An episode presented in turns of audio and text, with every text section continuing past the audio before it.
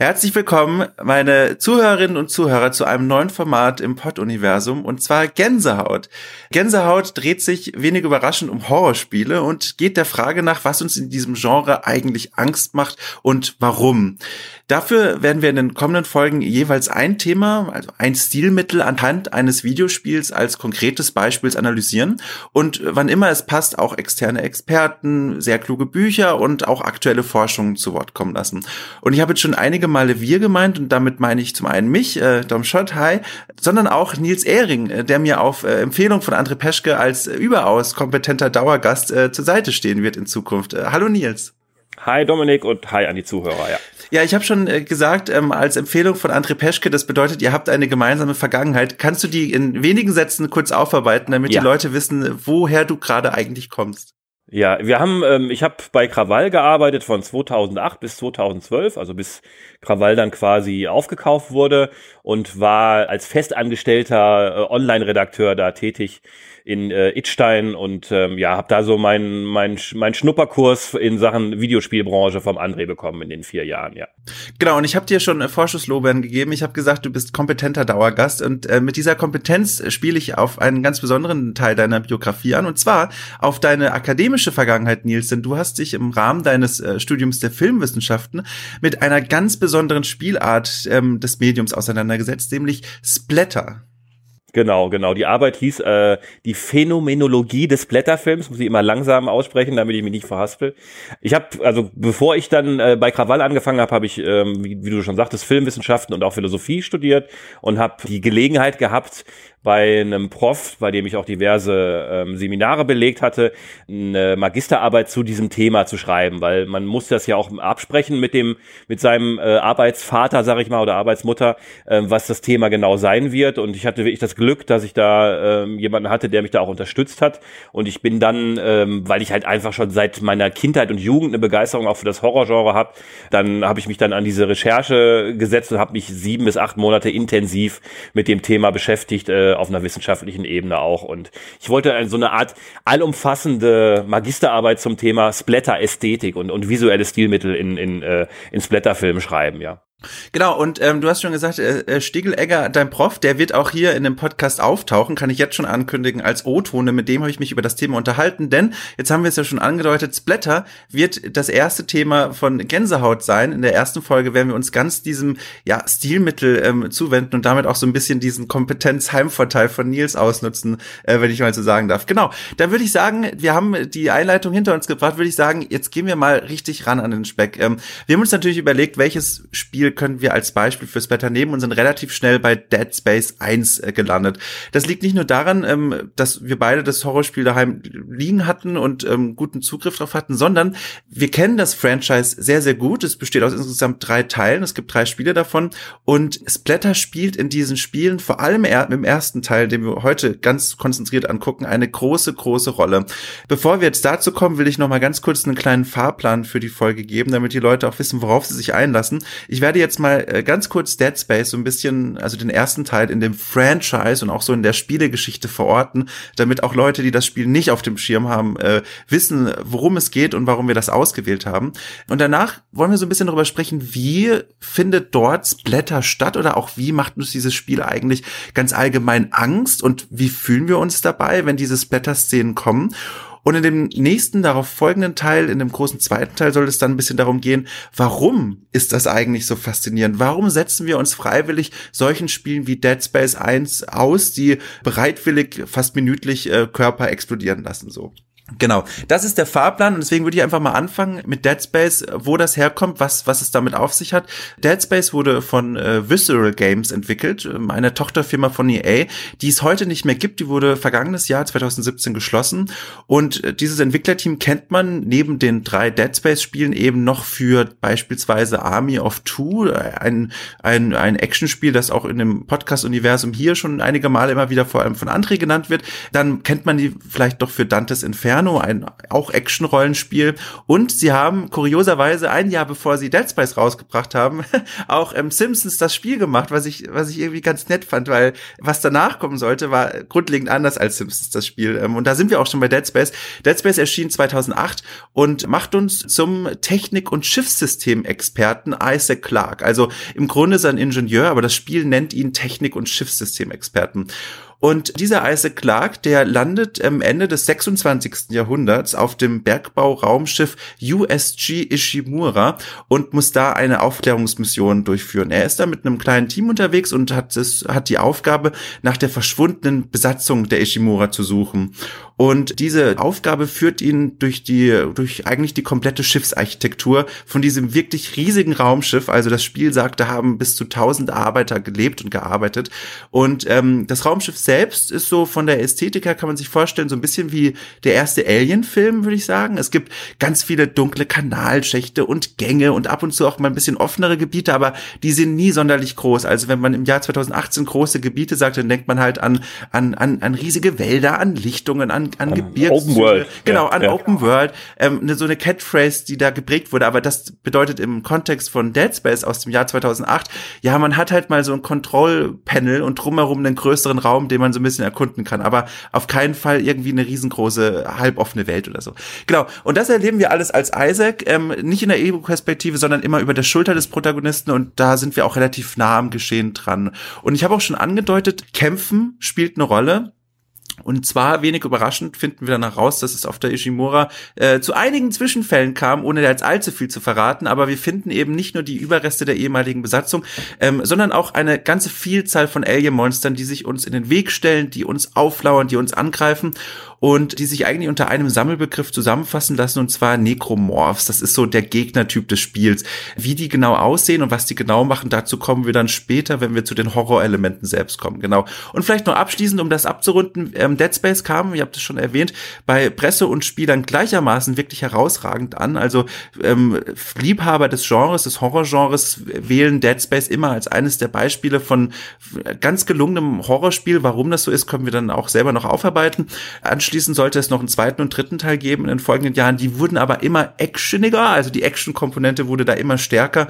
Und Teil 3 hat dann eigentlich nur noch sehr wenig mit dem Horror zu tun, der uns da in Dead Space 1 präsentiert wird. So, und damit, Nils, komme ich zu meiner ersten Frage an dich. Als jemand, der ein Auge, ausgewiesenermaßen ein Auge für Horror hat, wie würdest du denn den Horror von Dead Space beschreiben, der sich da auf diesem Raumschiff uns präsentiert und da entfaltet? Mit welchen Werkzeugen wird da gearbeitet, die Dead Space letztendlich zu einem Horrorspiel machen?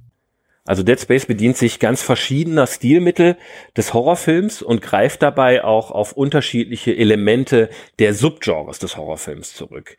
Ähm, man kann sagen, Dead Space ist klassischer Horrorfilm. Dead Space ist aber auch äh, modernes Terrorkino und erinnert natürlich auch stark an den Körperhorror von David Cronenberg. All diese Elemente findet man im Einstieg des Spiels. Also wer es gespielt hat, der wird sich erinnern, Isaac kommt dann auf der Ishimura an und begegnet auch den, den Necromorphs das erste Mal ja ohne eine Waffe in der Hand. Und in diesem Moment greifen die Entwickler natürlich schon eher auf so eine klassische Splatter-Ästhetik zurück und da wird das Tempo auch ordentlich hochgefahren. Danach reduzieren die Entwickler das Tempo ordentlich und bauen beim Spieler eine extrem angespannte Erwartungshaltung auf. Und da bedient sich das Spiel diesen eingangs äh, erwähnten klassischen Stilelementen. Dazu würde ich jetzt zum Beispiel zählen, ja, diese halbdunklen Korridore, teilweise gibt es auch Räume, wo es dann plötzlich dunkel wird, die Geräusche, die einem ans Ohr dringen aus der Ferne, das kann mal ein Werkzeug, was äh, runterfällt sein oder so ein komisches Stöhnen. Und ähm, dieses Stilmittel setzt das Spiel hervorragend ein, um wie diese angedeutete ja, Erwartungshaltung ähm, zu erzeugen. Und sukzessive werden diese Mittel gesteigert und dann nähert sich das Spiel auch immer mehr ähm, ja einer Ästhetik von dem eingangs erwähnten Terrorkino. Denn je näher wir den Necromorphs kommen, umso dichter wird auch äh, werden die einzelnen Stilmittel. Also wir hören, es gibt immer mehr abgehackte Funksprüche. Äh, plötzlich hört man wirklich Schreie aus der Entfernung. Das, diese Lichtquellen fangen noch viel mehr an zu flackern. Und dann, wenn dann der Moment kommt und die Necromorphs wirklich einstürzen auf Isaac, ist der Spieler in so einer ja, angespannten Haltung, dass sich das quasi wirklich äh, spürbar entlädt in dieser Gewalt und dann diese körperliche Auflösung ja nahezu schon so eine katharsische Wirkung hat. Aber dazu werde ich dann später vielleicht nochmal was sagen. Und es ist auch keine Überraschung, dass also keiner, der damals Dead Space gekauft hat, äh, war überrascht, dass es ein Horrorspiel ist. Denn auch schon, also es fängt schon beim Hauptmenü an, das ist alles sehr, also da, da, da, da, die Musik ist natürlich schon gruselig. Es sieht alles so ein bisschen abgefuckt aus, wenn ich mal so sagen darf. Und vor allem, da beginnt schon dieses Foreshadowing. Schon bevor das Spiel überhaupt beginnt, sieht man einen Funkspruch von einer Frau, die scheinbar Isaac kennt und kennt und die sagt ähm, eben so, oh Isaac, hier ist alles ganz schlimm auf der Ishimura, äh, bla.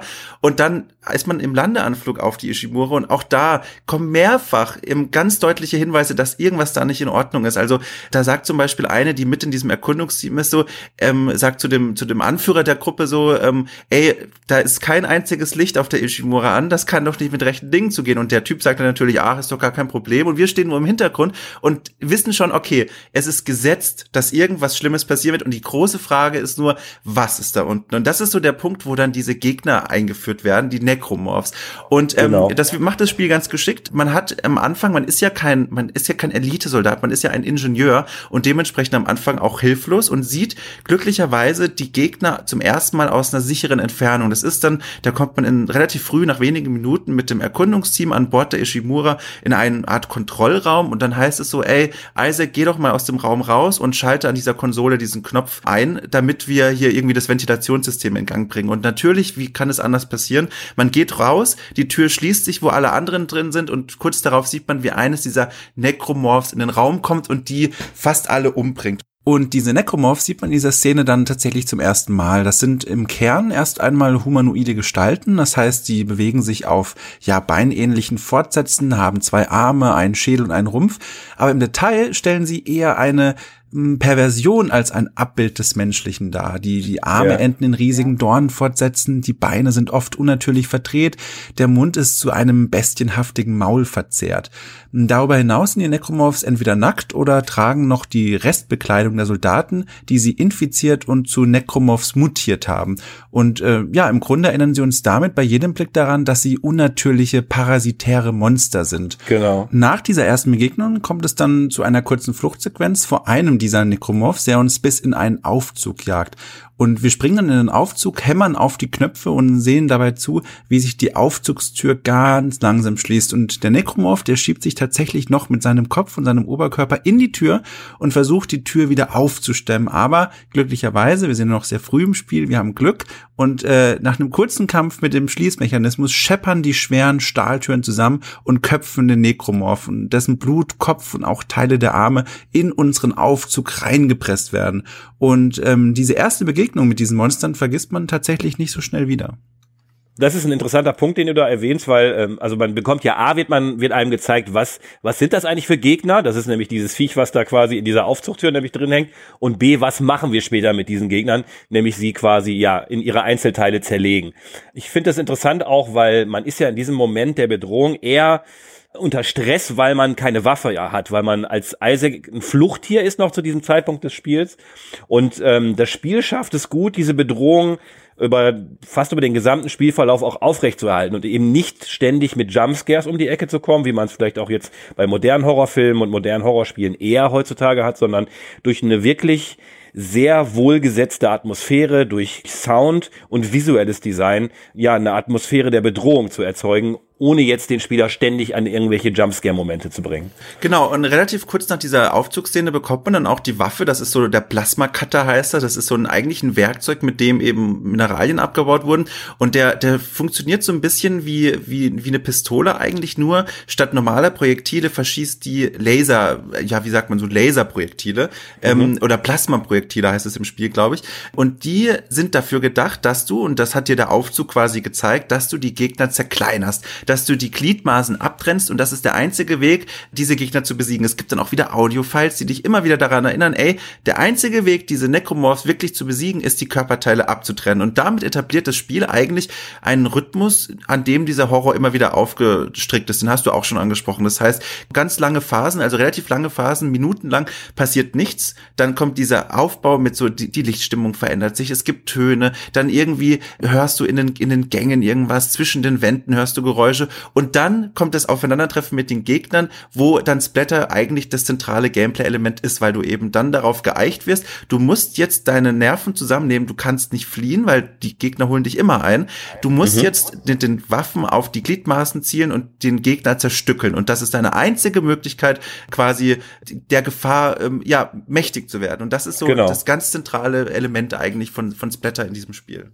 Genau, es ist ein, also es ist das essentielle Gameplay-Element, äh, auch von, von Dead Space, aber auch von Dead Space 2. Auch ein Grund, warum man das nur so schaffen kann, ist halt diese, die bewegen sich sehr unnatürlich teilweise und ähm, manchmal sind sie langsam, die Necromorphs, und dann nehmen sie aber Tempo auf. Mhm, und genau. da kommt ja nochmal dieser Stase-Effekt ins Spiel. Du kannst also mit einem, so einer Art Stase-Modul die Gegner kurz einfrieren oder verlangsamen. Und da wird auch im Gameplay dieses Zerstückeln der Gegner sehr wichtig, weil wenn du zwei, drei Necromorphs vor dir hast, hast, dann musst du eigentlich erstmal auf die Beine, um sie runterzubringen, damit sie nicht mehr so schnell sind und sie dann halt weiter zerlegen. Und das ist halt genau das, was die Entwickler auch, ich glaube, Strategic äh, Body Dismemberment äh, genannt genau, haben. Genau, genau. Ja, und es ja. ist auch tatsächlich, ich finde das auch so interessant, weil die Entwickler wollen, dass Splatter ein zentraler Gameplay-Bestandteil bleibt, weil du hast es angesprochen, es gibt diese Stasis-Fähigkeit, die kann man wie so ein kleines, wie so eine, ja, also es fühlt sich immer ein bisschen an wie in Star Wars, wenn die Macht eingesetzt wird, dann hebt der Clark so seine Hand so ein bisschen und dann werden die Gegner unmittelbar mhm. vor ihm ganz stark verlangsamt. Und, und diese Verlangsamung dient ja dazu, dass du mehr Zeit hast, die Gliedmaßen abzutrennen. Das heißt, du bist auch länger mit diesem Splatter-Moment konfrontiert. Und die Entwickler mhm. haben aber nicht gesagt, so, ey, wir geben dir eine Fähigkeit, mit der du, keine Ahnung, Gegner in Luft auflösen kannst oder mit denen du dich wegteleportieren kannst. Nein, die Entwickler sagen, wir geben dir ein Werkzeug, mit dem du diese Splatter-Szenen noch länger erlebst im Grunde und noch ja. mehr Zeit dafür hast. Und der pervertierte Höhepunkt davon ist, dass du die Necromorphs Gliedmaßen benutzen kannst, um wiederum andere Necromorphs zu töten. Also es Richtig. gibt ja, wenn die, wenn die Munition knapp wird, zum Beispiel, so Momente kann es durchaus geben, je höher der Schwierigkeitsgrad, vor allen Dingen dann auch eher, wo du dann wirklich, dann kannst du mit diesem Stase-Modul halt auch dann bestimmte Körperteile abgetrennt an dich heranziehen und auch als Geschosse benutzen. Also die Zuhörer werden schon merken, es geht, also es ist wirklich ein elementarer Bestandteil des Spiels. Ja, genau. Und ähm, es, es ist aber auch eine ganz lustige Wendung, nimmt das dann immer so ein bisschen. Ich hatte zwei Momente, wo ich wirklich laut gelacht habe, obwohl das eigentlich gar nicht das Umfeld ist, in dem man lachen sollte. Und zwar der eine Moment war, das Spiel funktioniert eben so, das haben wir jetzt schon einige Male gesagt, dass ähm, du ganz oft überrascht wirst von Gegnern. Du, du läufst um die Ecken und dann baut sich die Spannung auf. Du bist wirklich höchst angespannt und plötzlich um die Ecke kommt dann so ein Necromorph angerannt. Und ich hatte so einen Moment, wo ich so erschrocken bin, dass ich und auch so panisch war, dass ich einfach nur mit der flachen Hand auf die Maus quasi gehauen habe und statt zu zielen und, und was anzuvisieren, hat, hat Isaac so einen Nahkampfangriff gemacht und der ist, sieht yeah. genauso aus, wie man einen Nahkampfangriff von dem Ingenieur erwarten würde. Er nimmt halt einfach diese Waffe und schwingt sie von links nach rechts und von rechts nach links. Und ich habe yeah. aber damit diesen Necromorph so kritisch erwischt, dass halt sein Kopf einfach so, so weggefallen ist. Und das war so ein Moment, so, wo ich dachte so, also habe ich wirklich gelacht, weil, also die Szene, die passiert, die war grausam, aber das ja. war so ein Humor, der nur in diesem, in diesem Umfeld möglich war. Und da habe ich sogar jetzt von dir gelernt im, im Vorgespräch. Also ich habe dir nicht von der Szene erzählt, aber ich, du hast schon mal erzählt, es gibt da tatsächlich so eine, so eine Spielart des Blätters, die heißt Splatstick. Und das ja. war im Grunde genau das, oder? Ja, also das ist also eine, diese Verquickung von von äh, Humorelementen und Horrorelementen, die ist ja auch schon ja schon sehr alt. Also Hollywood hat das macht das schon seit den seit den 30er 40er Jahren vom, vermengt das Ganze und Splatstick ist quasi ja also der ultimative Splatstick-Film in dem Falle wäre Braindead von Peter Jackson, wo quasi die Gewalt so weit ad absurdum geführt wird, dass man eigentlich nur noch lachen kann oder einem halt das Lachen im Halse stecken bleibt. Das ist auch ein interessanter, es gibt eine, eine Filmwissenschaftlerin namens Linda Williams, die hat äh, mal gesagt, dass der Splatter-Film eigentlich zu den sogenannten Körpergenres gehört. Dazu würde sie jetzt den Pornofilm zählen, aber auch Komödien. Das sind halt Filme, die eine körperliche Reaktion her hervorrufen. Und ähm, deswegen ist diese Verquickung von Humor und von Gewalt oder auch von Horror ist durchaus nachvollziehbar auch. Und manchmal lacht man auch einfach als aus so einer Art Schutzmechanismus.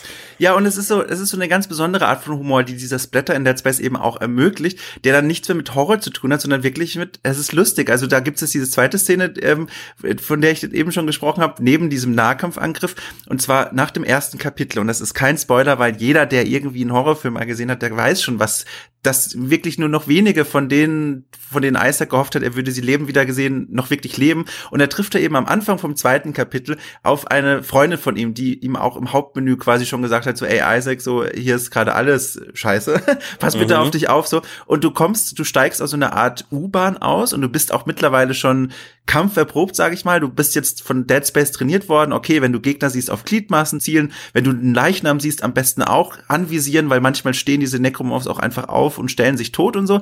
Und dann sehe ich eben diese Freundin von mir, nachdem ich auf dieser Bahn ausgestiegen bin, und sie liegt am Boden, schwer verletzt und stützt sich auf einem Leichnam von irgendeinem anderen Angestellten der Ishimura und sieht mich und sagt so, ey Isaac, also mit total schwacher Stimme und sagt so, ey Isaac, ich bin so froh, dich zu sehen. Und meine erste Reaktion war, die Waffe durchzuladen und erstmal ihr, ihr Bein anzuvisieren, weil ich, ich dachte mir schon, weißt du, ich, ich wusste, sie wird sich ja. doch bestimmt verwandeln. Da wird doch, das wird doch nicht so bleiben. Und dann war das so absurd, dieser Moment, sie ist so total in dieser Mini-Cutscene, also so, sie, sie macht halt ihre Animation, sie ist so erleichtert und froh, mich zu sehen und gibt mir sogar so ein Upgrade für meine Waffe und, und sagt, ja. und, und, und, und sagt so, ey, ich, ich hoffe, du kommst dir gut durch und pass auf dich auf. Und ich stehe da nur mit gezückter Waffe und, und denke mir so, okay, sag deinen Spruch und ich, ich, ich, ich bin bereit, egal was du, wenn du Scheiße ja. versuchst, ich, ich ziele und schieße. Und dann stirbt sie tatsächlich in dieser Sequenz und in dem Moment, Moment, wo ihre Voiceline zu Ende ist, schieße ich halt wie ein Verrückter auf ihre Beine und auf ihren Kopf, weil ich eben schon trainiert, antrainiert bekommen habe, ja. so, die könnte wieder aufstehen. Und das war so,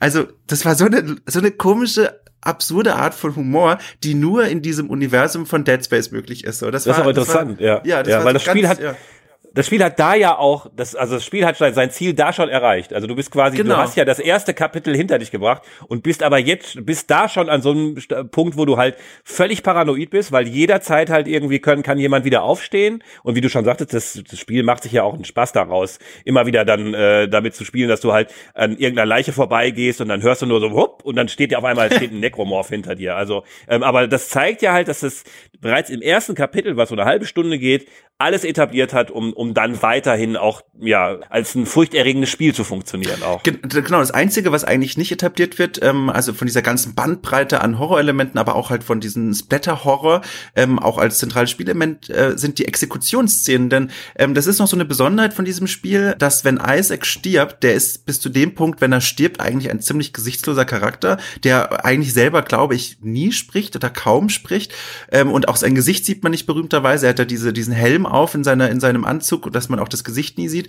Wenn er stirbt, dann sind das richtig lange Exekutionsszenen. Also je nachdem, was passiert, dann sieht man, wie ihm die Augäpfel rausgelasert werden, wie ihm Necromorphs ihre Klauen durch den Körper rammen, mhm. wie sie Körperteile abtrennen, wie sie ihn anfangen aufzuessen. Und das ist wieder so eine Art von Splatter, die dann nichts mehr mit Humor zu tun hat, zumindest für mich, sondern das ist wirklich auch grausam, weil das liegt auch daran, dass diese Exekutionsszenen nicht so oft auftreten. Also in den ersten zwei Kapiteln, so die ersten zwei, drei Spielstunden, bin ich kein einziges Mal gestorben. Ähm, mhm. Und das meine ich jetzt nicht im Sinne von so, ey, ich bin so super gut, sondern ich glaube, das ist auch so ein bisschen gewollt so, dass du diese Szenen nicht so oft siehst. Und wenn du sie dann siehst, dann gewinnst du einen ganz neuen Respekt vor diesen, vor diesen Monstern wieder, weil du sehen kannst, was die mit dir machen. Und das ist nochmal so eine Art, die kommt erst so ein bisschen später im Spiel, aber das ist auch eben noch so ein, so ein, so ein Splatter-Element des Spiels, das eben auch drin ist, berühmterweise, ja. Ja, und es ist natürlich auch immer, es ist immer ein bisschen was anderes, wenn die, ähm, die Zerstörbarkeit des, des, des virtuellen Körpers des Helden halt auch dann deutlich wird. Klar, wir, die ersten Kapitel, wie du sagst, man stirbt dann am Anfang nicht, man bewegt sich dann quasi durch wie so ein souveräner Held, auch trotz dieser ganzen Paniksituation natürlich auch. Ähm, aber dann halt vorgeführt zu bekommen, dass der eigene Körper von Isaac nämlich genauso schnell auseinanderfliegt wie der der Necromorphs, das ist dann natürlich auch nochmal ja dann umso schockierender. Vor allen Dingen, weil ich finde, das ist, es ist, das Spiel nimmt eine ganz komische Perspektive ein. Die Kamera ist so ein, so um Isaac, also nach vorne, also dass man Isaac im, von vorne sieht und dann, ja, dann ist, zoomt sie manchmal so ran, sie ist so fix, sehr fixiert auf den Körper auch von Isaac und dann mhm. sieht man halt, was dann passiert, also auseinanderreißen, zermatschen, da ist ja quasi alles dabei. Das sind ja auch alles durchaus Elemente, die man ähm, ja auch aus dem Blätterfilm oder auch aus der Splatter-Ästhetik auch kennt. Ja, die Kamera, genau, das ist auch noch so ein Punkt, den habe ich schon angesprochen mal kurz, dass wir alles so aus der Schulterperspektive erleben, aber die Kamera ist erstaunlich nah dran an Isaac. Also die Körperlichkeit, wenn man so ein bisschen abstrakter sprechen würde, die Körperlichkeit von Isaac ist das, was man eigentlich immer im Blick hat, so, was man so fast wie so einen wertvollen Gegenstand durch die Level trägt und diese Exekutionssequenzen sind dann die Momente, wo man dann merkt, okay, das, was du die ganze Zeit in der Kamera hast, quasi dein, dein, dein manifestierter Lebensbalken in Form von Isaac Clark, der ist zerbrechlich. Und wenn du nicht aufpasst, mhm. dann, dann geht da auch einiges verloren. Und auch die Tatsache, dass seine, dass seine Lebensanzeige auch auf dem Rücken seines Anzugs drauf ist, betont das ja noch, weil du dann immer wieder auf seinen Körper schaust und immer wieder, um zu überprüfen, wie gut es ihm geht, auch immer wieder quasi dich, dich ähm, vergewisserst, dass er noch existiert als Körper. So. Also es klingt so ein bisschen abstrakt, ja. aber, aber, nee, nee. aber ich hoffe, das wird so ein bisschen klar. Das ist immer so, das ist total geschickt gemacht, so finde ich.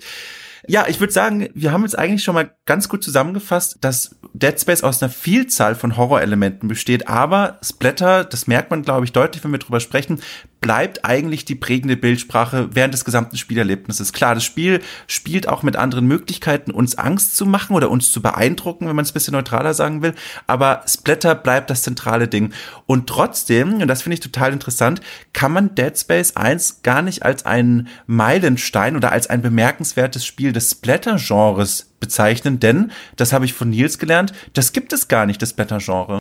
Nee, es ist also eher ein, ja, ein, ein Stilmittel, würde ich sagen. Also man gibt ja, gab ja zum Beispiel auch lange Diskussionen darüber, ist der Film noir, ist das eigentlich ein Genre oder ist das eher ein ästhetischer, ästhetisches Mittel, nämlich diese Zeichnung mit Schwarz-Weiß und so weiter. Und auch da hat man sich auch auf der Seite der Filmwissenschaft eher dann damit, ähm, oder dann die, ist man zur These gekommen, dass man sagt, es ist ein Stilmittel. Und das ist genauso beim Splatter auch. Wir, auch wenn wir von Splatter-Spielen reden oder von Splatter-Filmen, so sind das eher Filme, die dieses Stilmittel ja bedienen oder das nutzen, um den Zuschauer in bestimmte ja körperliche Reaktionen bei ihm hervorzurufen auch. Das ist jetzt gar nicht so neu, weil ähm, die Geschichte vor dem Film war natürlich ähm, gerade geprägt dann auch vom Theater und dieser ästhetische Modus, dieses dieser Splatter-Ästhetik, die hat seinen Ursprung eigentlich ähm, beim Grand Guignol Theater. Das war ein französisches Theater, was 1897 ähm, ja quasi gegründet wurde.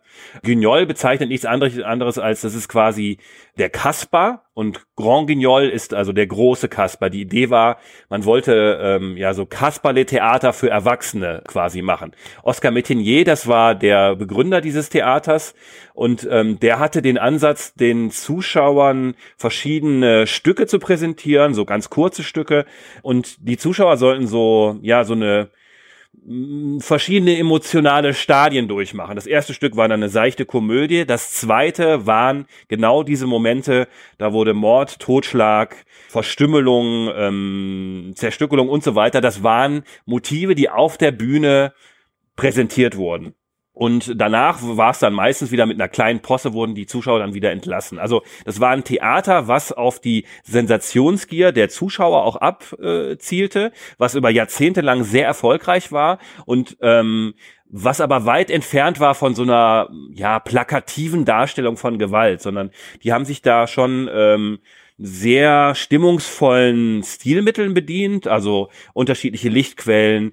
Ähm, es wurden teilweise Schauspieler standen hinter der Bühne, haben geschrien, um zum Beispiel so eine Atmosphäre von der Irrenanstalt im, im Theater zu erzeugen. Also subtile Mittel, aber auch Haut drauf Methoden, würde ich jetzt mal sagen, die alle ja mit der Sensationsgier des Zuschauers gespielt haben. Und diese Elemente, diese ähm, Elemente des, des Grand Guignol Theaters, auch narrative Elemente, also erst mit etwas Seichtem einzusteigen, einzusteigen, dann quasi die Hammermethode und dann vielleicht auch wieder mit einer Versöhnung rauszugehen. Das sind alles Elemente, die ähm, der Film dann auch übernommen hat. Und man kann sagen, der allererste Splatter-Film war dann von äh, Herschel Gordon Lewis 1963 Bloodfeast. Und dann hat der Film diese ganzen ästhetischen Mittel natürlich noch weitaus mehr ausgearbeitet und intensiviert auch, zum Beispiel durch die Montage. Ich finde es so spannend, halt einfach den Unterschied, ähm, auch wenn es das äh, Splatter-Genre so nicht gibt, wenn du, keine Ahnung, in die Videothek, oh Gott, ich bin, ich bin sehr alt, wenn du ähm, bei Netflix oder was weiß ich, wenn du da in der Horrorabteilung quasi nach Splatter schaust, nach Splatter-Genre oder das einfach googelst, du findest so viele Filmlisten, wo dann von, von Splatter-Filmen die Rede ist, wo auch ganz unterschiedliche Formen des Splatters angesprochen werden. Bei Videospielen hingegen gibt es dieses ausgeprägte Kategorisierungsgefühl gar nicht, denn da ist, also wenn du nach Splatter und Videogames suchst, da findest du Weiterleitungen ganz oft zu Gore, was im Grunde oft bedeutungsgleich verwendet wird, aber so ein, so, so ein Sinn für Splatter-Spiele, die wirklich so die, den Körperhorror in den Mittelpunkt stellen, wie es ja eigentlich Dead Space macht, so ein Bewusstsein gibt es da gar nicht. Und ich finde es auch total interessant. Ähm, ich habe jetzt hier mir angeschafft für den für dieses Format hier das äh, ein ein Buch, ein ein sehr kluges Buch, das heißt A World of Scary Video Games. Das ist in einer Game Studies Reihe erschienen und hat nicht weniger den Anspruch als die komplette Horrorstilmittel des des Mediums Videospiels aufzulisten und zu besprechen, auch anhand von Beispielen und zu überlegen, wohin bewegen sich Horrorspiele in Zukunft, woher kommen die Horrorspiele, wo sind die Einflüsse aus anderen Medien, vor allem eben Film. Und da hat Splatter nicht mal ein eigenes Kapitel oder ein eigenes Unterkapitel. Also der Autor hat entweder nicht den, den, die Notwendigkeit gesehen oder gar nicht das Gefühl gehabt, dass Splatter als Diskussionspunkt irgendwie angesprochen werden muss. Und das finde ich total interessant, dass es da eben so eine so, so ein auseinanderklaffendes Verhältnis zwischen Film und Spiel gibt. Ja, ich, ich glaube auch, das ist auch also mit so einer, das hat auch mit so mit der Mainstreamisierung des Ganzen zu tun, weil deswegen bin ich auch vertrete ich auch die These, dass es halt ein visueller Stil ist, weil dieses, das war ja früher eher so im subversiven Underground, also gerade so Underground-Filme. Das war alles ein bisschen, ähm, ist eher so unter dem Radar gelaufen. Mittlerweile haben wir Splatter in großen Produktionen von äh, der Soldat James Ryan über Braveheart, über ähm, moderne Filme wie äh, Filme von Brian De Palma. Also das heißt, es ist ein ganz elementarer Bestandteil von Filmen und es ist auch ja, es ist ein bisschen ja normal geworden. Also wenn ich mir einen Film von Guillermo del Toro anschaue, dann gibt es mindestens ein bis zwei Szenen, wo diese Gewalt quasi diese Narration aufbricht und wo man wirklich auch schockiert wird. Aber es ist halt, ja, es ist Bestandteil des Ganzen geworden. Und fand ich interessant, weil ich habe mir noch mal ein paar Interviews mit den Entwicklern von von äh, Visceral Games angeschaut und einer der John Scofield auf die Frage, warum denn Gore drin ist und dann sagte so, why not? Gore is a main part of horror. Und das ist halt einfach, es ist einfach ein Bestandteil des Ganzen geworden. Aber ich finde, und du, ich glaube, du denkst da ja auch so, es ist, ich betrachte es nicht als ein Genre. Klar, es gibt den, es gibt die Gore-Hounds, es gibt Leute, die sich das gerne anschauen, äh, speziell jetzt solche Filme. Aber ähm, ich würde schon sagen, es ist ein, ein visuelles Mittel, was total im Mainstream angekommen ist. Und ähm, das ist jetzt auch nicht neu. Also schon Filmemacher bei Bonnie and Clyde zum Beispiel, da wurde Gewalt auch schon extrem dargestellt auch. Und die Zuschauer haben sich auch ein bisschen dran gewöhnt. Und ich glaube, gerade wenn man auch ein Buch über Horrorspiele schreibt, ja, dann hat man vielleicht, ist man gar nicht so verleitet, mal darüber nachzudenken, warum schaue ich mir das eigentlich an und was hat das für eine Wirkung, dieses, das Innere nach außen kehren. Ja, das ist eine sehr gute Überleitung, denn das ist die Frage, der wir jetzt nachgehen, weil du hast es schon auch ganz toll gesagt, dass Splatter schon so akzeptiert ist, auch schon in Filmen, dass es eben, und auch der Scofield gesagt hat, ja klar, das gehört zu einem Horrorspiel dazu, Gore und Splatter und Körperexplosionen. Jetzt ist natürlich die spannende Frage, warum? Also, warum funktioniert Splatter so verdammt gut in einem Horrorspiel wie Dead Space, dass die Entwickler sich ganz bewusst dazu entscheiden, das wird eine zentrale Spielmechanik und wir geben dem Spieler nur noch mehr Möglichkeiten, das noch mehr in den Mittelpunkt zu rücken, als sich davon abzuwenden. Und dass das ja auch funktioniert hat, wurde denen ja auch quittiert. Also das Spiel selbst jetzt mal, um bei Dead Space zu bleiben, hat hervorragende Wertung bekommen. Es ist so ein, wie man immer sagt, so ein Presseliebling, aber auch die Spieler finden das Spiel toll und wie ich auch eingangs gesagt habe, Fans von Horrorspielen, bei denen gehört Dead Space bei den bei den Toplisten immer ganz weit oben. Und jetzt kann man sich natürlich mal fragen, woher kommt diese Faszination? Warum wendet man sich da als Durchschnittsspieler nicht angeekelt ab, wenn man irgendwie Gliedmaßen zerschießt und Körper zur Explosion bringt. Ich, ich benutze da immer so ganz gern so ein Alien-Gleichnis. Das habe ich so, das habe ich gelernt ähm, im Archäologiestudium tatsächlich. Wenn es so darum geht, Dinge, die wir als total gegeben ansehen, mal versuchen, mal so ein bisschen abstrakter zu sehen und mal einen Schritt zurückzugehen und sich zu fragen, warum sind die Dinge, die wir für selbstverständlich halten, eigentlich so selbstverständlich? Und da hilft mir immer dieses Alien-Gleichnis. Das bedeutet, was würde ein Alien denken, das den kompletten Kontext unserer menschlichen Zivilisation nicht kennt, mich jetzt besucht beim Dead Space Spielen und sieht, wie ich völlig fasziniert einen Alien in Zeitlupe die Gliedmaßen abtrenne und sogar auf eine gute Freundin von mir ziele im Spiel, die gerade dabei ist zu sterben und ich schon so, so ein leichtes Grinsen habe, weil ich das Gefühl habe, ich weiß, was als nächstes kommt. Wie würde ich diesem Alien erklären, dass das eine Faszination ausübt? Und mhm. äh, Nils, du hast schon angedeutet, du hast da eine These, warum das so ist. Mhm. Also ich glaube, das ist einmal, also beim Film ist es bei mir so und bei Horrorspielen ist es genauso, dass ich mich, ich kann mich in einer sicheren Umgebung Extremsituationen äh, quasi ja hingeben auch. Und ich glaube, das ist also manche Leute suchen, springen dann von irgendwelchen Brücken mit einem Seil dran oder, oder äh, machen Free Climbing oder was auch immer. Aber ich kann mich in meinem Privatraum in diesen, in diese Situation hineinbringen. Und das macht für mich den Reiz daran aus und auch sich so ein bisschen die eigenen Grenzen auch auszutesten. Wobei ich ehrlich sagen muss, also bei Dead Space, als ich das das erste Mal gespielt habe, das war eines der wenigen Spiele, wo ich einfach auch schwitzige Hände hatte nach einer Stunde und ich musste immer wieder auch, auch Pausen einlegen. Mhm. Und ähm, das waren aber so, das waren so Momente wie auf so einer Bergetappe. Also ich habe so, keine Ahnung, du machst so, machst fünf Hals, während du den, den, den Berg hochgehst und jedes Mal weißt du, kannst du zurückschauen und sagen, boah, da habe ich aber, habe ich wieder was geschafft, so irgendwie. Und diese Momente erzeugt das Spiel, weil für mich diese Momente der körperlichen Auflösung, das sind so katharsische Momente. Das klingt jetzt total pervers und nach Serienmörder oder so. Aber ähm, ist gar nicht so gemeint, denn das Spiel, wie ich auch eben schon meinte, eingangs an der Eingangssequenz von, von Dead Space, das baut Stimmung auf und, und tut das durchaus subtil und wenn dann die Momente, also diese Action-Momente kommen und die Necromorphs auf einen einstürmen, dann sind diese Momente der körperlichen Auflösung, also wenn ich die Gegner wirklich in ihre Einzelteile zerlege, dann umso befreiender. Das Spiel erzeugt halt eine Terrorwirkung in diesen Momenten, wo ich auch dann, ja, da muss ich die Kontrolle teilweise auch einfach aufgeben, weil es gibt immer wieder Momente, auch im ersten Teil, wir bringen dich in den Raum, wir machen die Tür zu, wir bringen das Licht zum Flackern, wir lassen irgendwie komische Geräusche aufkommen und dann auf einmal geht's los. Und für mich sind dann diese Momente, diese Splatter-Momente, wenn ich die Gegner mit dem Ripper, das war eigentlich meine Lieblingswaffe, das ist so eine rotierende Klinge vor deiner Waffe, wenn ich die dann einfach zerlegen kann. Und dann warte ich auf diesen Moment, wenn es dann wieder ruhiger wird. Das, das Spiel fährt dann die Regie auch wieder zurück.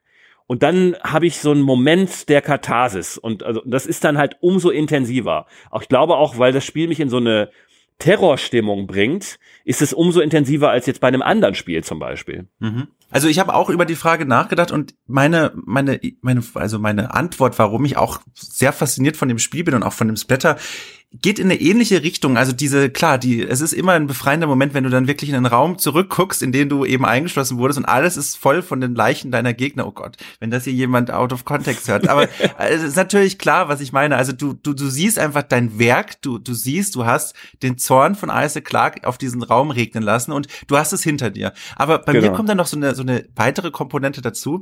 Ich habe mir überlegt, wenn Dead Space ein Spiel wäre, in dem ich nicht kämpfen könnte, in dem es keine Waffen gäbe, in dem ich wie in der Anfangssequenz darauf angewiesen wäre, immer davon zu rennen, immer in Aufzüge zu kommen, die rechtzeitig wegfahren. Das wäre für mich ein unspielbares Spiel, weil der Horror, der dort wirkt, dieser psychologische Horror, der ja. gar nicht mal so viel Splatter-Elemente dann hat, weil die Gegner ja gar nicht sterben in dem Sinne, der würde mich fertig machen.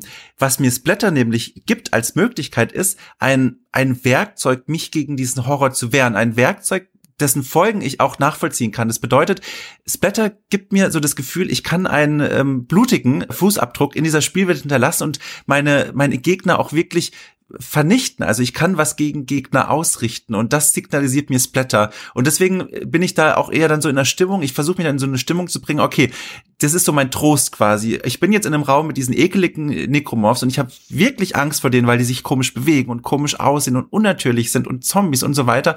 Aber ich kann was gegen sie ausrichten. Ich kann ihnen Gliedmaßen abschießen. Ich kann sie in Zeitlupe zerteilen. Das gibt mir so ein bisschen Hoffnung und das lindert für mich sogar so diesen Horror auf eine Art und Weise ab, der, der für mich dann erträglicher wirkt so. Und das finde ich so, total faszinierend, dass eben Splatter auf mich so diese Wirkung hat. Also für mich ist das fast schon was Positives und keine, keine, ah, wie, wie, wie sagt man das? Also keine also der, Gewaltverherrlichung, also nur Splatter des Splatters wegen. Genau, und der Horror wird nicht schlimmer durch den Splatter, sondern eher erträglicher. Das ist so das, nach dem ich gesucht habe. So. Ja, ja. Genau, genau. Also klingt, wie klingt das für dich? Klingt das für dich nach, für, also kannst du damit auch was anfangen? Es ist ja, ist es ist ja, es geht ja in, in die Richtung, die ich auch, die ich auch meinte. Und ich glaube, das ist umso befriedigender, diesen, diesen, diesen befriedigenden Moment, den ich meinte, mit diesem Katharsis-Moment, den hast du, indem du halt, ja, genau in diesem Augenblick zeigen kannst, wo der Hammer hängt. Du hast die Utensilien, um dich zu wehren quasi auch.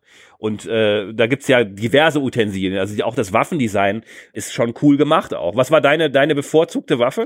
Ja, genau. Es gibt, ähm, gut, dass du es doch ansprichst, es gibt ähm, sieben Waffen in dem Spiel, was jetzt für so ein Spiel aus Perspektive 2018 echt wenig ist, aber mehr als genug in der Welt von Dead Space 1.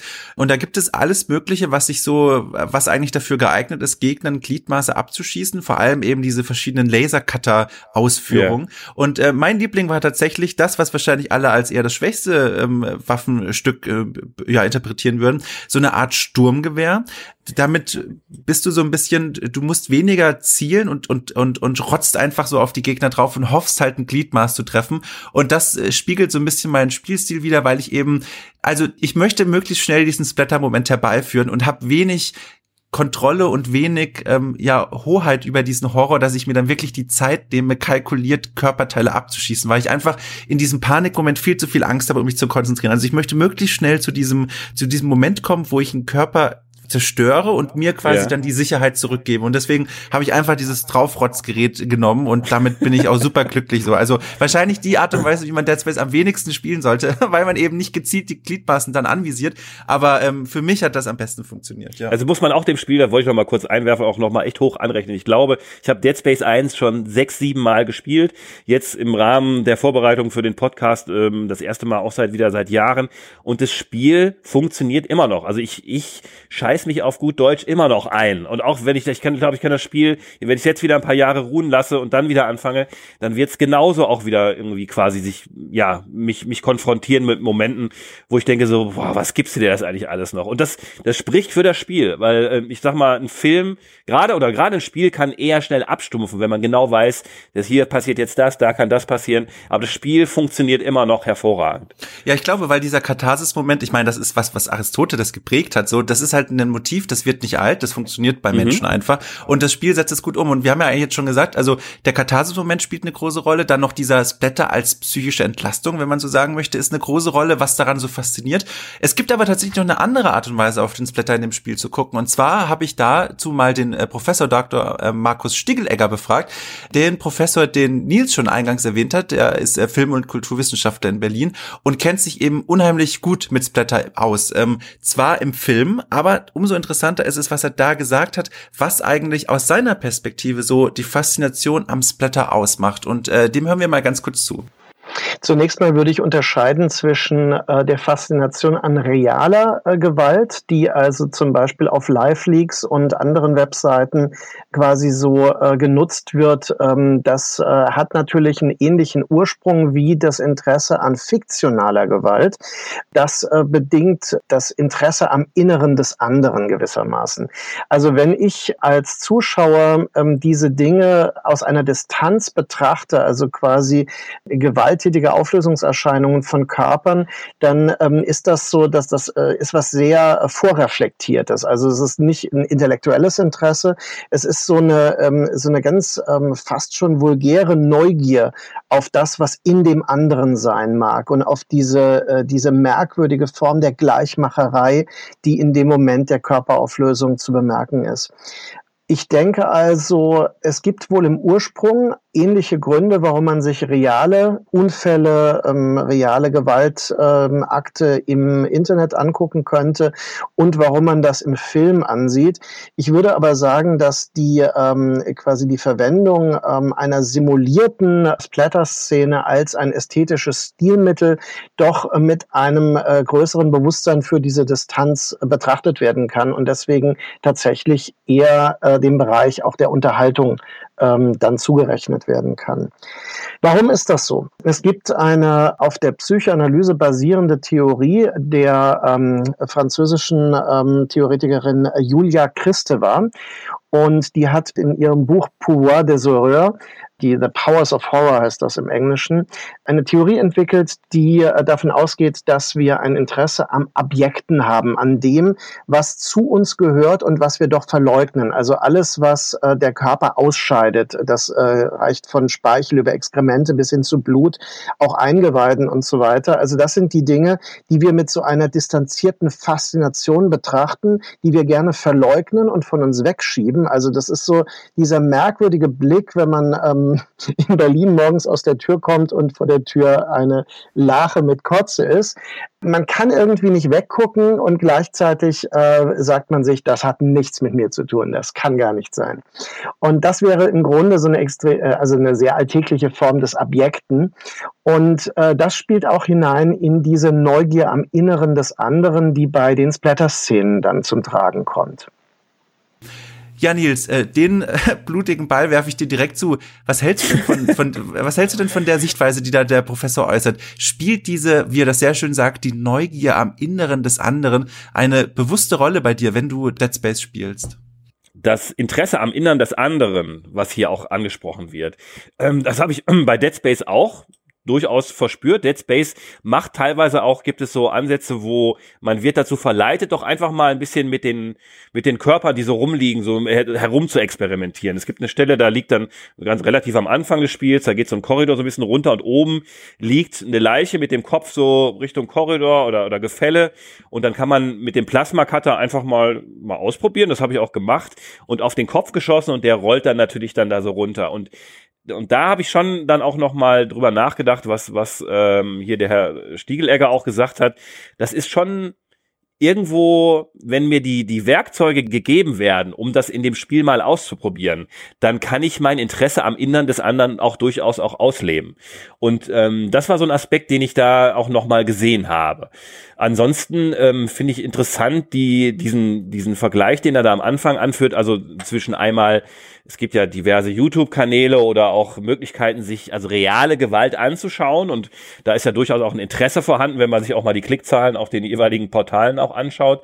Ähm, aber das halt durchaus getrennt zu betrachten. Das eine ist eine fiktive Gewalt und das andere ist eine Gewalt, eine reale Gewalt. Und da könnten die Motive dahinter durchaus auch verschieden sein. Also ich persönlich, ich kann mir reale Gewalt auch in, in Form von Videos, äh, sei es jetzt auf Bild oder was weiß ich für, für, für Seiten, das prellt mich ziemlich und das verfolgt mich dann auch ein bisschen auch noch in die Realität mit hinein. Bei einer fiktiven Gewalt, da kann ich also da kann ich immer noch differenzieren. Es ist jetzt nicht so, dass ich dann mich im, in einem sicheren Hafen wähne, weil, ach, das ist ja alles nur inszeniert. Es gibt ja sehr viele Leute, auf die das auch trotzdem oder vielleicht umso mehr wirkt und die davon auch geprellt sind, auch von Gewalt, also fiktiver Gewalt. Aber ich habe da eher einen Zugang zu als zu realen Bildern. Ich weiß nicht, wie, wie das bei dir ist.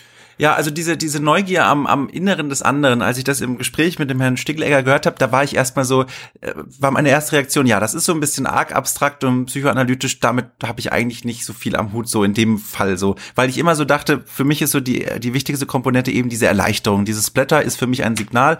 Hier kannst du so ein bisschen was ausrichten, das heißt, es gibt dir Sicherheit in einem Horrorumfeld, wo du eigentlich Angst hast. Aber dann habe ich so ein bisschen länger drüber nachgedacht und auch nochmal Dead Space mit diesem Hintergedanken gespielt und dann wurde mir eigentlich klar, das stimmt schon, was er sagt. Das stimmt auch auf mein Spielverhalten, denn auch ich habe mich dabei ertappt, wie ich groß und gerne bei vielen Leichen immer mal ausprobiert habe, wenn ich jetzt auf die Beine drauf trete, weil das gibt auch so eine Stampfanimation, mhm. wenn ich auf die Beine drauf trete, ob das sofort zersplatzt einfach nur so in so ein, in so ein, in so ein blutiges Durcheinander oder ob man auch ähm, wirklich Muskeln oder, oder Knochen brechen kann und auch ähm, Gliedmaßen verrenken kann. So, das waren alles so Dinge, die wollte ich halt mal ausprobieren und das ist ja nichts anderes als Neugier so und mhm. ähm, interessanterweise auch eine Neugier, die sich auf die virtuelle Welt zumindest bei mir beschränkt, weil im Zuge der Recherchen habe ich mir auch mal solche Portale angeguckt, wie jetzt zum Beispiel liveleak.com oder so, wo eben Videos von Unfällen und von, von, ja, von, von, von Katastrophen online gestellt werden, die man sich angucken kann. Das sind dann ganz oft so Videokameras, Überwachungskameras. Und da bin ich auch eher abgeschreckt davon, weil solche Szenen wie wenn Bauarbeiter von einem Gerüst erschlagen werden mhm. oder so, du siehst nicht sonderlich viel, aber es ist real und dieses Gefühl bleibt zumindest bei diesem Angucken von den ersten Bildern bleibt präsent im Kopf so und und das schreckt mich da äh, deutlich eher ab als äh, als äh, in einem Videospiel. Wobei am Ende ist es wahrscheinlich so eine ja so eine so eine Mischung aus beidem und das ist halt genau die ich glaube, dass es ist so eine so eine ganz äh, archaischer Drang nach sich Dinge anschauen, die man sonst nicht so häufig zu sehen bekommt. Und es ist ein bisschen wie, wenn man als Kind einen Horrorfilm mitbekommt und dann hält man sich die Hand vor Augen und man schaut dann trotzdem irgendwie immer mal wieder so durch die halb geöffneten Hände so. Egal welches Medium, sei es Buch, Film, Literatur, äh, bildende Kunst, was auch immer. Also es ist, ist immer ein Spiel auch mit dem Bedürfnis der Leute nach nach Sensation, nach Gewalt, die halt auch in einer eine sensationalistische Form darstellen kann. Und ich glaube, das ist irgendwie so ein ganz ja archaischer Instinkt auch im Mensch, der da irgendwie auch noch eine, eine gewisse Rolle spielt. Es gibt sogar noch einen weiteren Aspekt, der mir überhaupt nicht, den hatte ich überhaupt nie auf dem Schirm. Auf den hat mich André im Vorfeld ähm, hingewiesen, als wir über das Spiel gesprochen haben und auch über den Podcast. Und zwar hat er erzählt ähm, von der Marketingaktion, die damals ähm, relativ ähm, ja weite große Wellen geschlagen hat. Und zwar eine Marketingaktion zum Nachfolgerspiel Dead Space 2, das ja immer noch ähm, eineinhalb Beine zumindest im Horrorgenre hatte und aber auch schon so ein bisschen den, den Action-Schrauber aufgedreht hat, aber es war immer noch ein Horrorspiel.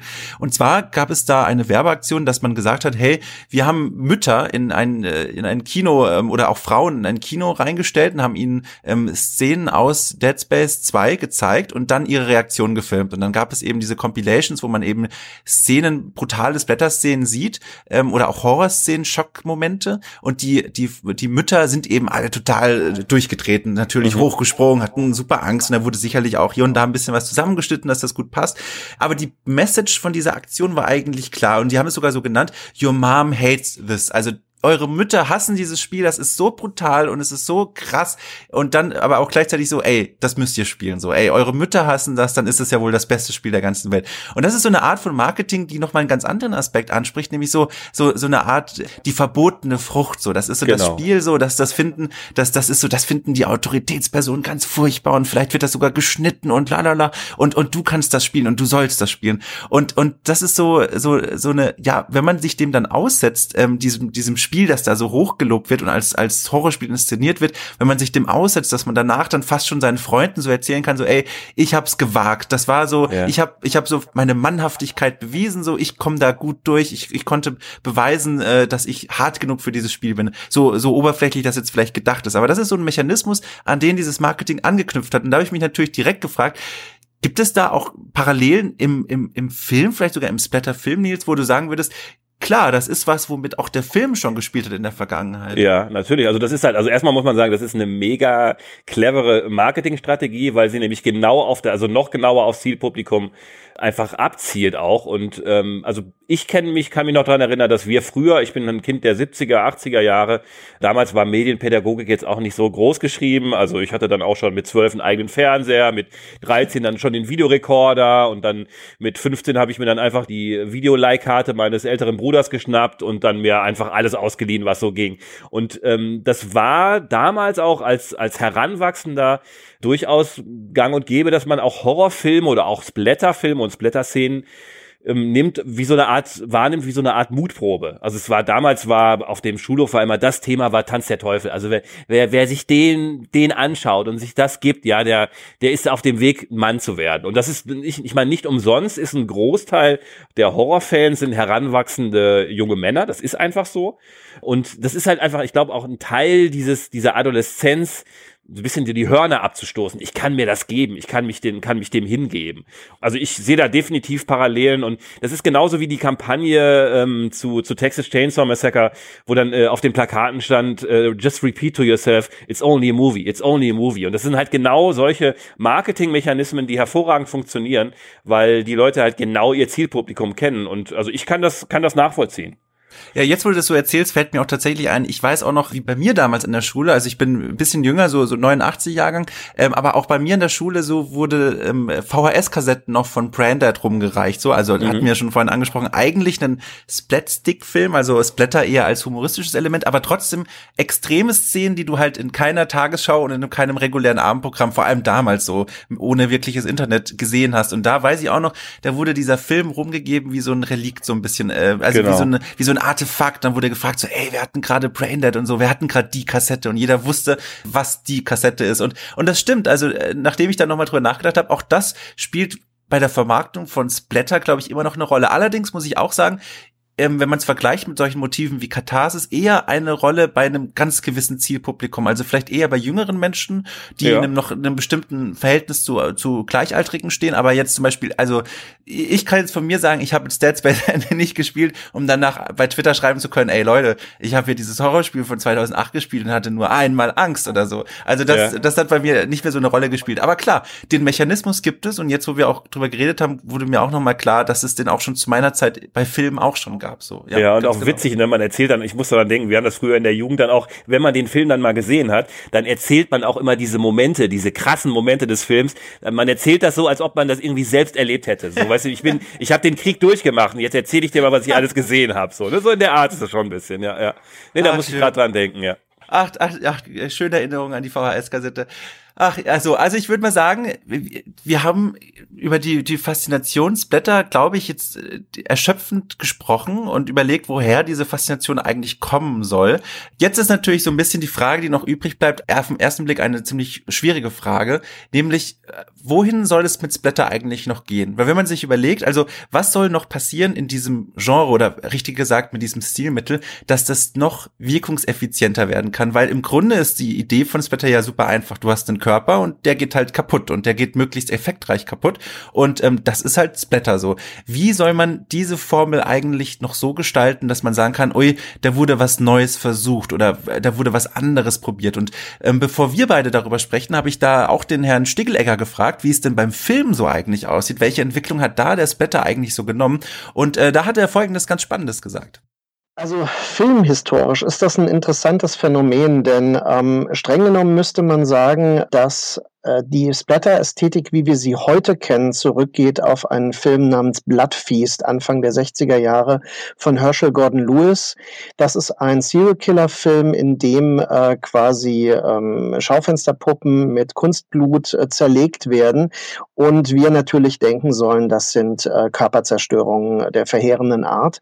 Das ist etwas, was äh, eher im Underground zunächst mal existierte und dann im Laufe vor allem der späten 60er und 70er Jahre Jahre hindurch immer weiterentwickelt wurde. Man hatte ja dann äh, Ende der 60er Jahre sogar in groß produzierten Hollywood-Filmen ähm, Splatter-Szenen wie zum Beispiel dem Gangsterfilm Bonnie und Clyde, wo man am Schluss die ähm, Hauptdarsteller ähm, bei ihrem äh, Sterben quasi in Zeitlupe sieht oder der Western The Wild Bunch, bei dem eben ähm, in Zeitlupe extrem viel Blut zu sehen ist.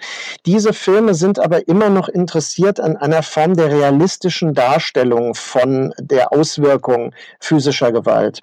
Im Laufe der 70er Jahre gibt es ja Phänomene wie Texas Chainsaw Massacre, der noch nicht so explizit ist, bis hin zur Freitag der 13. Reihe, die dann schon eine Form des Creative Killing eingeführt hat, in dem also quasi die äh, Körperzerstörung auf besonders originelle Weise erfolgen soll. Genauso hat man das in Kannibalenfilmen aus Italien um 1980 oder in Zombiefilmen.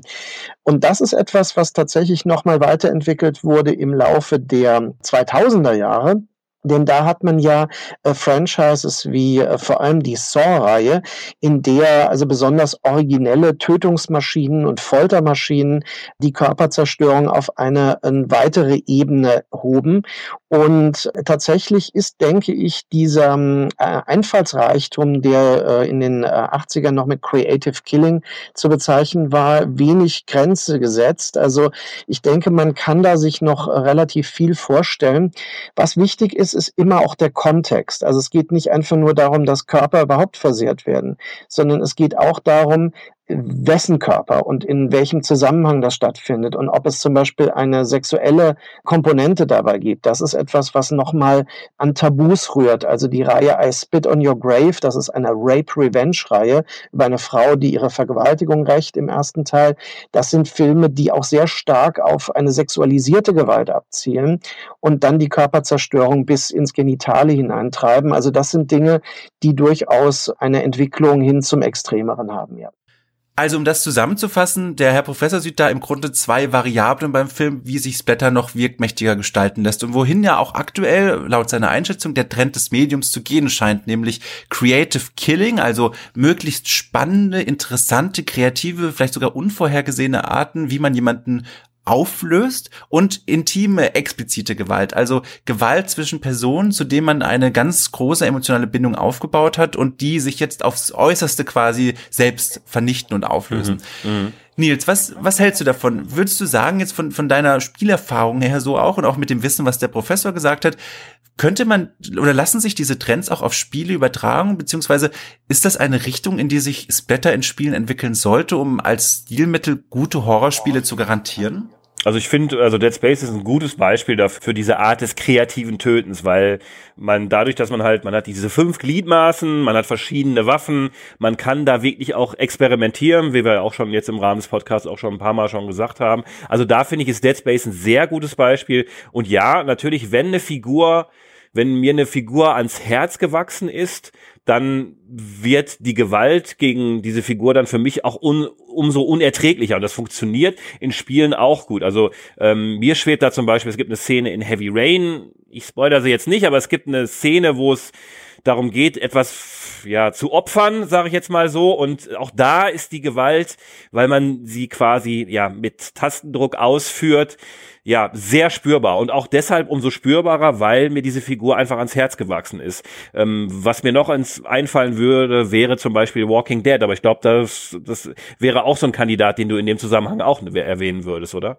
Ganz genau, äh, denn ich habe im Vorfeld hier schon die Ohren zugetextet von diesem Spiel, das mich äh, bis heute ja nicht in Ruhe gelassen hat, und zwar The Walking Dead von Telltale Games. Ähm, äh, hat damals ähm, ganz hohe äh, Wellen geschlagen, hat man gesagt, so ja, das ist jetzt so das Spiel, das so ähm, das Adventure-Genre wiederbelebt. Und da geht es im Grunde darum, man führt eine Gruppe von Überlebenden durch die Zombie-Apokalypse und eine der Hauptfiguren wird im Laufe des Abenteuers eben auch von einem Zombie gebissen. Und das passiert relativ spät am Ende der ersten Staffel, also es sind mehrere Episoden gewesen und du hast also auch schon dann mehrere Stunden mit dieser Person verbracht. Und dann kommt es zu dieser Szene, in der du entscheiden musst, okay, soll die Figur jetzt sich den Arm ja mit mit einer Säge sogar absägen oder soll die Figur den Biss einfach hinnehmen und und damit leben quasi mhm. und ähm, selbst wenn man den Arm absägt dann bleibt nicht die Garantie also man hofft dass man dadurch so die Infektion durch den Zombie-Biss verhindern kann aber man weiß es nicht und mhm. ich habe mich damals dafür entschieden den Arm tatsächlich sich selbst also dass die Figur sich den Arm selbst absägt und das war eine wirklich grausige Splatter-Szene denn die Szene war dann so, dass du wirklich die Säge selber mit einmaligem Tastendruck immer hin und her bewegen musstest, immer mhm. hin und her, hin und her. Und du hast halt langsam gesehen, wie sich die Säge durch den Arm auf den Knochen ähm, arbeitet, äh, zubearbeitet. Und obwohl das Spiel eigentlich so eine Comic-Grafik hat und das eigentlich so ein bisschen, ja, wie so ein, wie so ein, wie, wie in einem, in einem, einem Comic-Magazin ähm, so ein bisschen ähm, ähm, abstrakter darstellt, war das so intensiv und so realistisch in dem Moment und hat mich so mitgenommen, weil ich die Figur eben auch so eine tiefe Verbindung zu ihr hatte, dass dieser Splatter-Moment wirklich der größte Horrormoment der ganzen Staffel war. So, das mhm, war wirklich mhm. für mich, hat mich völlig mitgenommen. Und äh, andersrum funktioniert die Idee, die Intimität zu stärken, um einen besseren Splatter-Effekt zu haben am Ende, auch in der Täterrolle. Ähm, als Beispiel dafür ähm, haben wahrscheinlich viele gesehen, in, während der diesjährigen E3 wurde The Last of Us 2 ein Trailer gezeigt und da sieht man eben Ellie, die die Fans schon aus Teil 1 kennen. Ähm, man sieht sie erst, wie sie in dem Trailer ähm, eben super glücklich zu sein scheint. Sie hat eine Freundin, sie küssen sich und, und sie, ist, sie ist happy mit ihrem Leben, wo sie jetzt gerade ist. Das heißt, selbst Leute, die Ellie nicht kennen, werden in dem Trailer zu der Position gebracht, dass man sagt, oh, okay, die ist sympathisch, der scheint es gut zu gehen, der gönne ich das doch jetzt mal. Und dann kommt aber der Cut in die Postapokalypse quasi und man sieht, wie Ellie sich durch so ein Parkhaus kämpfen muss und dabei wirklich auch gegen Räuber antreten muss, denen sie an die Kehle springt, die sie mit Äxten und mit Messern bearbeiten muss. Und man sieht, sie kämpft da um Überleben. Und die Gewalt, die gezeigt wird, ist Blätter. Da geht es um mhm. Körperauflösung. Mhm. Aber die Gewalt ist da halt so intim, weil du zum einen Angst um Ellie hast und zum anderen sehr viel Zeit darauf verwendet wird, zu zeigen, welche Folgen ihre Angriffe haben. Also da brechen Gegner sich zusammen, da bleiben Waffen im Kopf stecken, im Nacken stecken. Und das ist eine Form von Splatter, die geht mir auch unheimlich nahe, weil ich eben mit den Personen mitfiebere und die so intim ist. Und das ist, finde ich, auf jeden Fall eine Richtung, in die sich Splatter noch viel, viel mehr entwickeln kann und noch viel häufiger eingesetzt werden kann, um eben wirkmächtiger zu sein und sich als, als ein wirkungsvolles, ja, Stilmittel im Horrorgenre noch weiter zu e-, etablieren. Genau, das muss dann auch nicht unbedingt mit einer riesigen technischen Weiterentwicklung einhergehen, denn wie du sagst, das Beispiel mit Walking Dead, das ist das beste Beispiel, das ist alles andere als eine fotorealistische Darstellung von Gewalt oder eine fotorealistische Darstellung von Figuren, aber dadurch, dass mir die Figuren halt, wie du sagst, so ans Herz gewachsen sind über diese einzelnen Episoden und auch über die Dialoge und meine Entscheidungen, wird das in diesem Moment, der auch sehr gut funktioniert, einmal durch die visuelle Darstellung und aber auch über diese Tonebene, diese, ich kann mich, also ich habe jetzt gerade noch noch diese Sägegeräusche noch im, im, im Kopf. Das ist einfach, man braucht dafür nicht viel Technik-Schnickschnack, sondern da reicht auch einfach mal, wenn, im Film ist es genauso, man hält einfach drauf und arbeitet mit wenig, mit wenig Schnickschnack drumrum. Wenn mir diese Figur wichtig ist, dann sind das umso verstörendere Momente. Ach, ich, ich, ich, ich habe auch richtig, ich würde mich so freuen, wenn, wenn vielleicht sogar mal ein neues Dead Space kommen sollte. Ich glaube es ja nicht, das stehen, die Zeichen nee, stehen sehr nicht, schlecht. Ja. Aber so ein Dead Space, so, dass so die, diese, die, all die Elemente, die wir jetzt angesprochen haben, so, was den Horror in dem Spiel ausmacht, nicht nur das Blätter, sondern auch die klassischeren Horrorelemente, so Umgebungshorror und all das, aber eben auch das Blätter, das kombiniert mit einem Hauptcharakter, der mir auch wirklich persönlich sehr nahe geht und der auch mehr ist als nur so ein bisschen diese, ja, der, der wandelnde Körper durch die Räume, eben so mein ja. Avatar im Spiel, wie es eben ja. Dead Space 1 ist. Das wäre was, das würde ich mir sehr gerne wünschen, aber ähm, mal gucken, vielleicht machen es ja die anderen Horrorspiele und erfüllen diesen Wunsch, den wir da beide so ein bisschen haben. Ja, schön. Ich würde sagen, das war die erste Folge von Gänsehaut, die äh, euch hoffentlich da draußen äh, nicht nur Albträume bescheren, sondern stattdessen vielmehr den Wunsch äh, in euch wecken wird, äh, in Zukunft keine der kommenden Folgen mehr zu verpassen. Denn wir haben noch einige Stilmittel und eigene, ähm, ja, tatsächlich auch Genres, die wir in Zukunft besprechen werden. Die erste Folge hier ist so ein bisschen das Versucherle gewesen, wie es Tradition bei The Pod ist. Frei für alle. Wer in Zukunft auch die kommenden äh, Gänsehaut-Folgen hören möchte, der darf sich gerne überlegen, The Pod auf Steady oder Patreon zu unterstützen. Wir werden in der Zwischenzeit Zwischenzeit, bis diese Folge ähm, online geht, uns schon Gedanken machen, wie wir diese kleine Reise durch die Welt der Horrorspiele fortsetzen. Und äh, bis es mit Teil 2 weitergeht, werden wir im Forum einen kleinen Thread auch eröffnen und ähm, uns da mit euch austauschen und uns anhören lassen, was wir alles vergessen haben, was, wenn es um Splatter geht. Und äh, vielleicht auch noch ein bisschen von euch erfahren, was für euch eigentlich Splatter ausmacht, warum euch vielleicht äh, Splatter fasziniert oder vielleicht warum euch auch äh, Splatter abschreckt. Ähm, wir sind sehr gespannt drauf und äh, bedanken uns an dieser Stelle nochmal groß herzlichst mit, äh, für eure Geduld und eure Aufmerksamkeit und euer Zuhören. Und ähm, ja, wir hören uns bald hier wieder. In Dankeschön. diesem Sinne. Jo, tschüss. Tschüss.